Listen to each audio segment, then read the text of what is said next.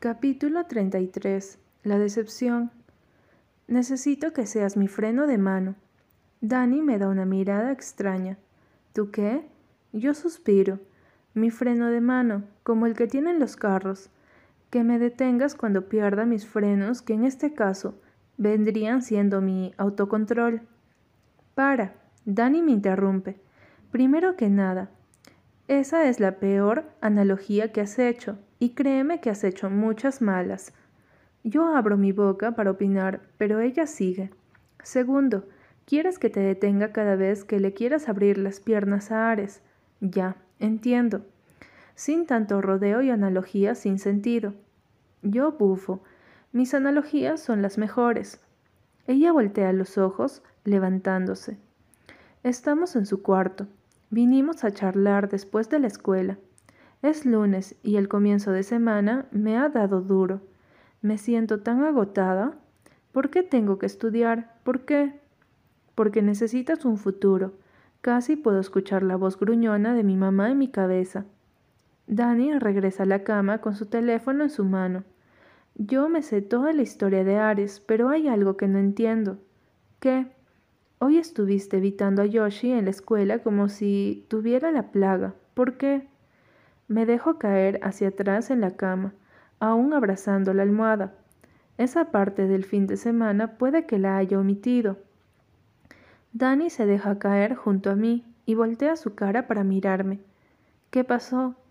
Yo observo el techo por un momento, sin decir nada, y Dani parece entender todo. ¿Por fin te dijo que le gustas? Volteo mi cabeza hacia ella, tan rápido que me duele el cuello. ¿Tú lo sabías? Todo el mundo lo sabía menos tú. La golpeo con la almohada. ¿Pero qué? ¿Por qué no me lo dijiste? Dani bufa. No era mi secreto para revelar. Vuelvo a mirar el techo. Bueno, esa noche me lo dijo y él me besó. Oh, Dani se sienta en la cama de un brinco. Eso no me lo esperaba. ¿Cómo fue? ¿Te gustó? ¿Le respondiste el beso? ¿Usó lengua? ¿Qué sentiste? Detalles, Raquel, detalles. Yo pongo los ojos en blanco, sentándome también. Fue bien. Dani levanta una ceja. ¿Bien? ¿Eso es todo? ¿Qué quieres que te diga? Él... Él siempre ha estado ahí y yo... Llegué a sentir cosas por él de manera platónica. Jamás esperé gustarle y besarlo fue rico, pero fue surreal. No sé cómo explicarlo. Dani menea la cabeza. Te gustó, pero no fue tan alucinante como es cuando besas a Ares. Fue diferente. Estás perdida, Raquel. Estás tan enamorada de Ares. Bajé la cabeza sin poder negarlo. Dani pasa su brazo sobre mis hombros para darme un abrazo de lado. Está bien, sé que da miedo sentir tanto por alguien, pero todo estará bien. No sé qué decirle a Yoshi. La verdad, dile que en estos momentos no estás lista para intentar nada con nadie. Tienes sentimientos por otra persona y tal vez no sean correspondidos, pero eso no quiere decir que puedas dejar de sentir de pronto. Dile que no quieres usarlo. No debí responderle el beso. Y yo no debí comerme esa hamburguesa tan tarde, pero todos cometemos errores. Yo me eché a reír, separándome de ella. ¿Comiste hamburguesa sin mí? Su teléfono repica con un mensaje. Ella, emocionada, lo revisa. Una sonrisa tonta llena sus labios. Ok, esa sonrisa es sospechosa. Ella se aclara la garganta. Claro que no. ¿Con quién estás hablando? Ella pone su teléfono con la pantalla hacia abajo en su regazo. Solo un amigo. Lucho con ella y le arranco el celular de las manos, intentando leer los mensajes que ella me ataca. Así que corro fuera del cuarto. Descalza, corro por el pasillo y me encuentro a su hermano Daniel en las escaleras, que viene con el uniforme de su escuela. Raquel, ¿qué? Escucho la voz de Daniel a lo lejos del pasillo. Daniel, deténla. Corro aún más rápido, escaleras abajo. Al llegar al final de la escalera, me paro en seco. Me detengo tan abruptamente que casi me caigo hacia adelante. Ares. Él luce igual de sorprendido al verme. Lleva puesto el fino uniforme negro de su escuela, al igual que Daniel. Está sentado en el sofá, con los codos sobre sus rodillas, inclinando hacia adelante. Reacciona Raquel. Recobro la compostura y le doy una sonrisa amable. Hola. Él me devuelve la sonrisa, pero no es solo amable, es esa sonrisa encantadora que tiene. Hola, bruja. Y allá va mi corazón a latir como loco. Raquel. Dani aparece detrás de mí y se congela como yo cuando veo nuestra inesperada visita. Ah, hola, Ares. Ares solo le da una sonrisa de boca cerrada. Daniel vuelve para salvar la incómoda situación. Aquí están los apuntes. Le pasa un cuaderno a Ares. Su sola presencia causa estragos en mí. Ares le da la mano a Daniel. Gracias, ya me voy. Sus ojos caen sobre mí y yo trago grueso. ¿Tú aún no te vas, Raquel? ¿Yo? Podría llevarte si quieres. Esos ojos hermosos, esos labios. Quiero gritarle que no y rechazarlo, pero las palabras se atoran en mi garganta. Dani se pone frente a mí. No, ella no se va todavía. Vamos a terminar unas cosas. Yo la miro confundida y ella me dice por lo bajo. Freno de mano. Eso me hace sonreír. Ares me da una última mirada antes de desaparecer por la puerta principal. Guau, eso fue interesante. Daniel comenta, girándose hacia nosotras. ¡Qué tensión! Dani asiente. Tensión sexual fuertemente, mano. Yo creo que quedamos embarazados todos. Daniel se ríe y yo les doy una mirada asesina. El celular en mis manos repica con un mensaje y recuerdo lo que estaba haciendo antes de que llegara el dios griego y me revolviera todo. Corro escaleras arriba, con Dani persiguiéndome. Me encierro en el baño de su cuarto, lo cual me hace sentir estúpida porque debería haber hecho eso desde un principio. Revisando los mensajes, mi boca casi cae al suelo. Son de Apolo. Al parecer, llevan tiempo hablando. Se dan los buenos días y las buenas noches, pero me enfoco en leer los mensajes recientes. Apolo, deja de decirme niño. Dani, es la verdad. Apolo, si estás tan segura de eso, ¿por qué no sales conmigo? ¿Te da miedo sentir algo por un niño? Dani, claro que no, solo no quiero. Apolo, somos amigos, los amigos pueden salir juntos. Dani, tú no quieres ser mi amigo. Apolo, ah, no, entonces, ¿qué quiero ser? Dani, eso lo sabrás tú. Apolo, cobarde. Dani, por favor, ¿Ya tuviste la hora de tu siesta, niño? Apolo, soy un hombre, Daniela. Dani no ha respondido a ese mensaje. Yo abro la puerta en shock y encuentro a Daniela en la cama, esperándome, comiéndose las uñas. Puedo explicarlo. Yo me río a carcajadas. Apolo, oh Dios, amo el karma de verdad. Dani pone las manos sobre su pecho. No sé qué estás pensando, pero estás equivocada. Estás coqueteando con él. ¿Te gusta? Claro que no. ¿Ves? Por eso no te lo quería decir, porque sabía que tendrías la idea equivocada. Es un niño. No es un niño, Dani, y lo sabes, pero te gusta incitarlo a que te pruebe que es un hombre. Le digo agarrándola por los hombros y que te agarre y te bese tan apasionadamente que tus panties caigan al suelo. Ella abofetea mis manos, quitándolas de sus hombros. Deja de inventar. Él no me gusta. Fin del tema. Un mes. ¿Qué? Te doy un mes para que llegues con la cabeza baja y me digas que caíste con él. No es fácil negarse a los hidalgo, créeme. Me niego a seguir hablando de esto. Me encojo de hombros. Pues no hables, solo escucha, le digo poniendo mis manos sobre mi cintura. Él no es un niño, solo eres dos años mayor que él, y él es muy maduro para su edad. Si te gusta, ¿por qué prestarle atención a los prejuicios? ¿No has escuchado que en el amor no hay edad? Sí, ¿sabes a quién escuché decir eso? Al pedófilo de la esquina. No seas exagerada, solo olvidemos eso. No tienes que mentirme a mí, lo sabes, ¿no? Puedo ver a través de ti con tanta claridad. Lo sé, solo no quiero decirlo, no quiero hacerlo real. Meneo la cabeza. Ay, mi querida freno de mano, ya es real. Dani me lanza una almohada y luego parece recordar algo. Ah, mira, encontré el viejo teléfono que te dije. Me pasó un teléfono pequeño. La pantalla era de luz verde y solo se veía la hora. Dani suelta una sonrisa nerviosa. Solo sirve para llamadas y mensajes, pero algo es algo. Está perfecto. Por lo menos podré comunicarme, aunque una parte de mí se sienta triste porque haber perdido mi iPhone. Trabajé tan duro y tantas horas extras para ahorrar y comprármelo. Recuerdo las palabras de Ares cuando fui a devolverle el teléfono. Sé que lo compraste tú con tu dinero, de tu trabajo duro. Lamento no haber podido evitar que te lo quitaran, pero puedo darte otro. Déjame dártelo, no seas orgullosa. Su gesto fue tan lindo y luego fue tan idiota. Nunca pensé que podría existir alguien que pudiera hacer las dos cosas a la vez, pero Ares ha superado las expectativas. Me despido de Dani para ir a la compañía de teléfonos a ponerle mi viejo número a este teléfono. Me aburre hacer todos esos procedimientos tediosos, pero no tengo otra opción.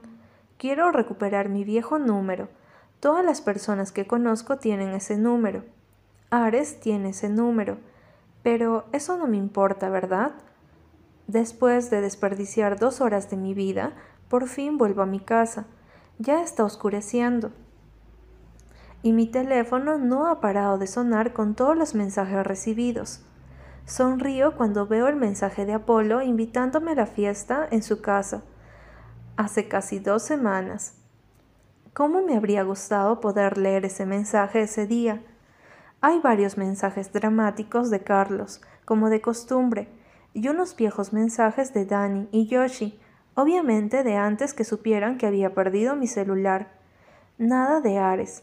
¿Y qué esperabas? Él fue el primero en saber que te habían robado. Bostezo, cerrando la puerta detrás de mí. Llegué. Silencio. Pongo un pie dentro de la sala y me sorprende encontrar a Yoshi y a mi mamá sentados en los muebles. Yoshi aún tiene puesto el uniforme del colegio. ¿Vino aquí directo de la escuela? ¿Por qué? Oh, hola, no esperaba verte aquí. Le digo honestamente. Mamá luce extremadamente seria. ¿Dónde estabas? En casa de Dani y luego fui a la compañía de... Me detengo porque las expresiones en sus caras me asustan. ¿Pasa algo? Yoshi baja la cabeza. Mamá se levanta. Joshua, ¿puedes irte, hijo? Tengo que hablar con mi hija. Mi cara de confusión hace que Yoshi murmure algo al pasar a mi lado. Lo siento. Lo sigo con la mirada mientras desaparece por la puerta. Cuando miro al frente, mamá está frente a mí. Mamá, ¿qué pa... La bofetada me toma por sorpresa, haciendo eco por toda nuestra pequeña sala. Sostengo mi palpitante mejilla completamente pasmada. Mis ojos se inundan con lágrimas. Mi madre jamás me ha golpeado, jamás ha sido violenta conmigo. Sus ojos están rojos como si estuviera conteniendo las lágrimas. Estoy tan decepcionada. ¿En qué estabas pensando? ¿De qué estás hablando? ¿Qué te dijo Yoshi? ¿De qué estoy hablando? De que mi hija se está revolcando con un hombre como una cualquiera. Mamá. Sus ojos se llenan de lágrimas, y eso me aprieta el corazón de una forma horrorosa. Ver a tu mamá llorar es simplemente devastador. Te di tanta confianza, tanta libertad y... ¿Así es como me pagas? No sé qué decir, solo bajo la mirada avergonzada. La escucho tomar una respiración profunda. Tú mejor que nadie sabes por lo que yo pasé con tu padre. Tú lo viviste conmigo. Pensé que lo único bueno que habíamos sacado de esa situación era que aprenderías a través de mí, que serías una jovencita inteligente, que sabría valorarse a sí misma. Su voz se quiebra, que no serías como yo. Sollozos deja mi cuerpo, porque de verdad no tengo cómo justificarme. Perdí mi dignidad, mi valor, Me dejé pisotear no una, sino varias veces. Levanto la mirada y se me rompe el corazón.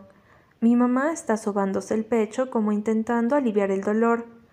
Lo siento tanto, mamá. Ella menea la cabeza, limpiando sus lágrimas. Estoy tan decepcionada, hija. Yo también, mamá. Yo también estoy decepcionada de mí misma. Ella se sienta en el mueble. Esto me duele tanto. Pensé que te había criado mejor. Pensé que éramos un equipo. Somos un equipo, mami. ¿En qué me equivoqué? Mi corazón cae al suelo. ¿En qué te fallé? Me arrodillo frente a ella y tomo su cara en mis manos. Tú no te equivocaste en nada, en nada, mami. Es mi culpa. Ella me jala hacia ella y me abraza. Ay, mi niña, besa mi pelo y sigue llorando, y mi corazón está tan arrugado y adolorido que solo puedo llorar con ella. Capítulo 34. El castigo. Grises. Así describiría las siguientes dos semanas de mi vida. Castigada. Solo salgo de la casa para ir a la escuela, y debo volver tan pronto suena la campana de salida. A pesar de que le aseguré a mamá que Ares estaba fuera de mi vida, aún así me castigó. Estoy cumpliendo mi condena obedientemente porque mi madre tiene razón.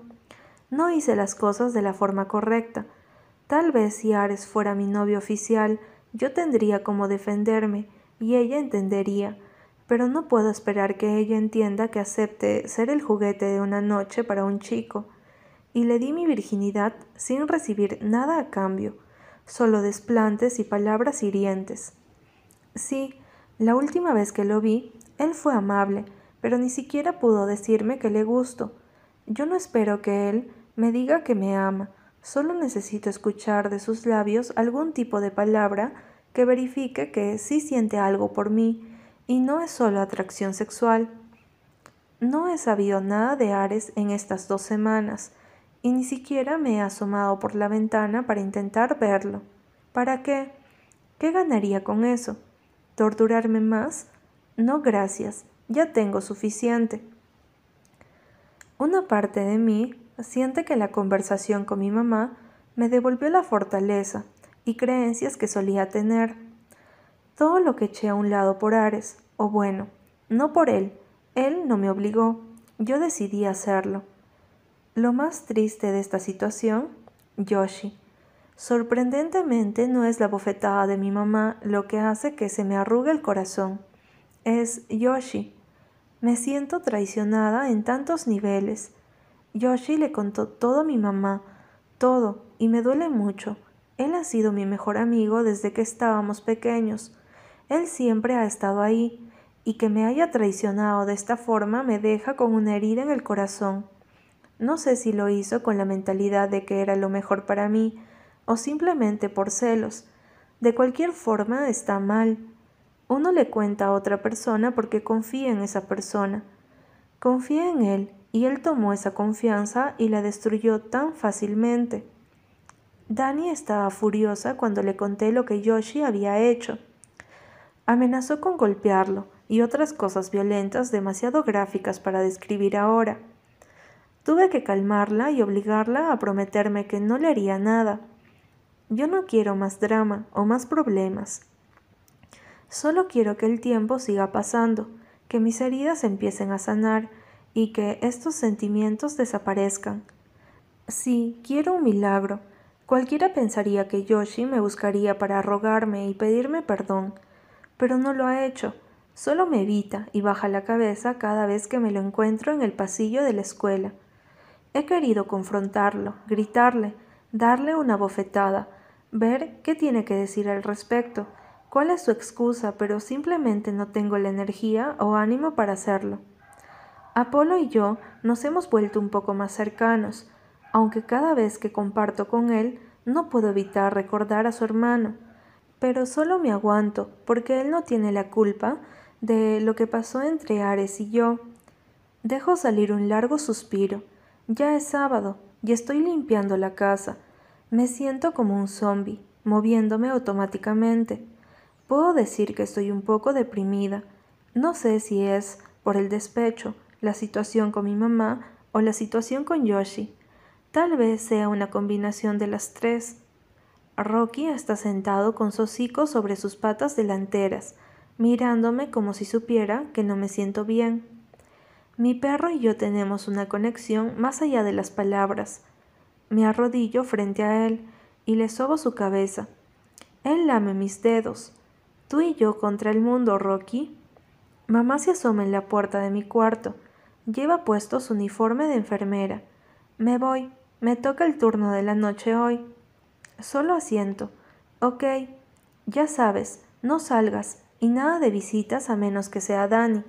Sí, señora. Su dura expresión se suavizó. Joshua pasará a ver que estés bien más tarde. Eso me sacó de mi estado adormecido. ¿Estás bromeando? No, confío en él, y él solo quiere lo mejor para ti como yo. No necesito un perro guardián, y mucho menos a él.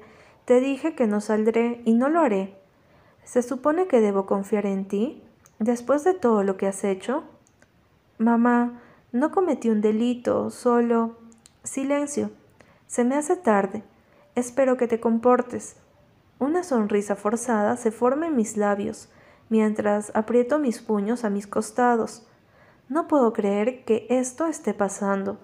La relación con mi madre se ha fracturado, y todo por culpa de Yoshi. ¿Quién se creía él para decirle mis secretos a mi madre de esa forma? La noche cae, envolviéndome en oscuridad. No me quiero ni mover a encender las luces de mi cuarto. No me sorprende escuchar el timbre de la casa. Sé que Yoshi tiene que venir a revisar que me esté comportando como una niña buena. No puedo creer que mi madre me haya asignado una especie de niñera. Miro por el pequeño ojo de la puerta y confirmo que es mi ex mejor amigo, esperando impaciente. Lleva puesto su suéter favorito y un gorro de lana. Sus gafas lucen levemente empañadas. Debe estar haciendo un poco de frío afuera. El otoño ya ha descendido sobre nosotros, dejando atrás el caluroso verano. Pienso en no abrirle, pero no quiero que vaya de niña chismosa con mi mamá. Sé que estás ahí, Raquel, ábreme. De mala gana abro la puerta y le doy la espalda para dirigirme a las escaleras. Escucho la puerta cerrarse detrás de mí. Raquel, espera. Lo ignoro y sigo caminando. Subo al primer escalón y él me toma del brazo, girándome hacia él. Espera. Le doy una bofetada a su mano, obligándole a soltarme. No me toques. Él levanta las manos. Ok, solo escúchame, dame unos minutos. No quiero hablar contigo. Es toda una vida de amistad, me merezco unos minutos. Le di una mirada fría. Dame cinco minutos y después te dejaré en paz. Cruzo mis brazos sobre mi pecho. Habla. Tenía que hacerlo, Raquel. Estás embobada con ese tipo. ¿Tienes idea de cuánto me dolió ver cómo te usaba una y otra vez y que tú te dejaras? Crecí contigo, me dueles. Se tocó el pecho. Independientemente de lo que siento por ti, eres mi mejor amiga. Quiero lo mejor para ti. Bufo. ¿Y decirle a mi mamá era la solución? ¿Me estás jodiendo? Lamentablemente lo era. Si yo hubiera hablado contigo, tú no me habrías escuchado. Claro que sí. Sé honesta, Raquel, no lo habrías hecho. Hubieras pensado que eran celos y me habrías ignorado porque estás tan jodidamente ciega de amor que no ves más allá de tu nariz. Miro el reloj de la sala. Te quedan dos minutos. Él suspira frustrado. ¿Recuerdas lo que me dijiste la Navidad pasada, cuando me regañaste y me dijiste que ya era hora de perdonar a mi padre? Tuerzo mis labios porque sí lo recuerdo. No, no recuerdo. Él me da una sonrisa triste. Yo estaba furioso contigo, te grité. ¿Cómo puedes tomar su lado? ¿Qué clase de amiga eres? Y tú me dijiste, un verdadero amigo es el que te dice la verdad en tu cara, aunque arda y duela. No me gusta que me lance mis palabras en mi cara. Eso fue diferente. Yo hablé contigo. No fui de chismosa a entrometerme con tu padre. Sí, tú hablaste conmigo y yo te escuché. Tú no me hubieras escuchado, Raquel. Yo lo sé. y tú también lo sabes. Hay un momento de silencio. Se te acabó el tiempo. Le digo y le doy la espalda. Lo escucho murmurar derrotado. Rochi. Mi nombre es Raquel. Mi voz sale más fría de lo que esperaba. Gracias por explicarte. Independientemente de tus razones, destruiste años de confianza en tan solo unos momentos, y no sé si es algo que se pueda recuperar. Buenas noches, Joshua. Y ahí lo dejé, al final de las escaleras, como un caballero esperando a que su dama descienda por esos escalones, con la excepción de que él se había encargado de destruir toda la posibilidad con dicha dama. Cuando llego a mi cuarto, lo escucho salir y cerrar la puerta. Dejo salir un gran suspiro y camino hacia mi ventana, la ventana que lo empezó todo. ¿Estás utilizando mi Wi-Fi? Sí. ¿Sin mi permiso? Sí. Idiota. Una sonrisa triste inunda mis labios. Me siento frente a mi computadora y el recuerdo de Ares arrodillado frente a mí, arreglando el router, viene a mi mente. Le doy un vistazo a la ventana y casi puedo verlo saltando dentro, entrando sin permiso. Sacudo mi cabeza. ¿Qué me pasa? Deja de verlo en todos lados. No es sano. Sin nada que hacer me meto en el Facebook. Bueno, no en mi Facebook personal, sino en uno ficticio que creé para acosar a Ares hace tiempo. Lo sé, soy un caso perdido. En mi defensa, ese Facebook lo creé hace mucho tiempo y no lo he vuelto a usar, pero como tengo a Ares bloqueado de mi Facebook personal, me toca usar el ficticio de nuevo. No me hará daño curiosear un Facebook, ¿no? No pierdo nada. Su perfil no tiene publicaciones nuevas, solo fotos donde otras personas lo etiquetan. Las más recientes es de Sammy, como es de esperarse. En la foto están en el cine, ella riendo con la boca llena de palomitas y él con palomitas en la mano, levantadas como si le estuviera alimentando. En el post ella escribió, Cine con este loco que alegra mis días. Ouch, punzada en el corazón. Sigo bajando y solo veo posts de gente etiquetándolo con fotos del juego de fútbol de hace dos semanas y felicitándolo, diciéndole lo grandioso que es. Volteo los ojos. Sigan alimentando su ego, como si él ya no fuera lo suficientemente arrogante. Echándole un último vistazo a su foto con Sammy, porque obviamente soy masoquista, cierro el Facebook y me voy a dormir. Ya no quiero pensar más. El repique de mi celular despierta. Medio abro un ojo y mis pupilas tiemblan tratando de abrirse. Aún está un poco oscuro. ¿Qué hora es? El teléfono sigue repicando y estiro mi mano sobre mi mesa de noche, tumbando todo en el proceso. Contesto sin tan siquiera mirar la pantalla. ¿Aló? Buenos días, me contesta la voz de mi madre. Levántate. Mamá, es domingo, o es que ahora tampoco tengo derecho a dormir. Joshua te llevará desayuno. Yo no salgo de guardia hasta después del mediodía. Él ya pasó a vigilarme anoche. Es necesario hacerme madrugar para... Y entonces entendí. Solo quieres asegurarte de que nadie haya venido a pasar la noche. Por eso lo mandas tan temprano. Solo ábrele la puerta. Adiós. Ni siquiera han pasado cinco minutos cuando el timbre suena. ¡Qué perro guardián, tan obediente! Termino de cepillarme los dientes y comienzo a bajar las escaleras. El timbre suena de nuevo. Gruñendo grito. Voy. ¿No puede esperarse un poco? Ya he mencionado que despertarme temprano no es lo mío, y de verdad no tengo energía para lidiar con Yoshi en estos momentos. El timbre suena de nuevo, y me apuro a abrir la puerta. Dejo de respirar. Lo que me golpea primero es el frío de otoño, y luego la sorpresa de la persona frente a mí. Es la última persona que esperaba ver en la puerta. Ares Hidalgo.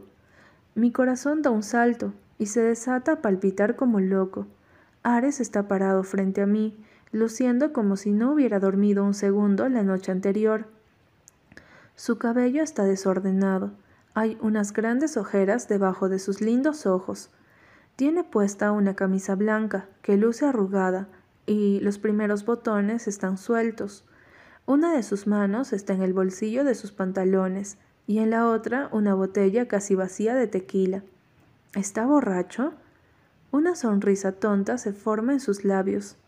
Hola, bruja,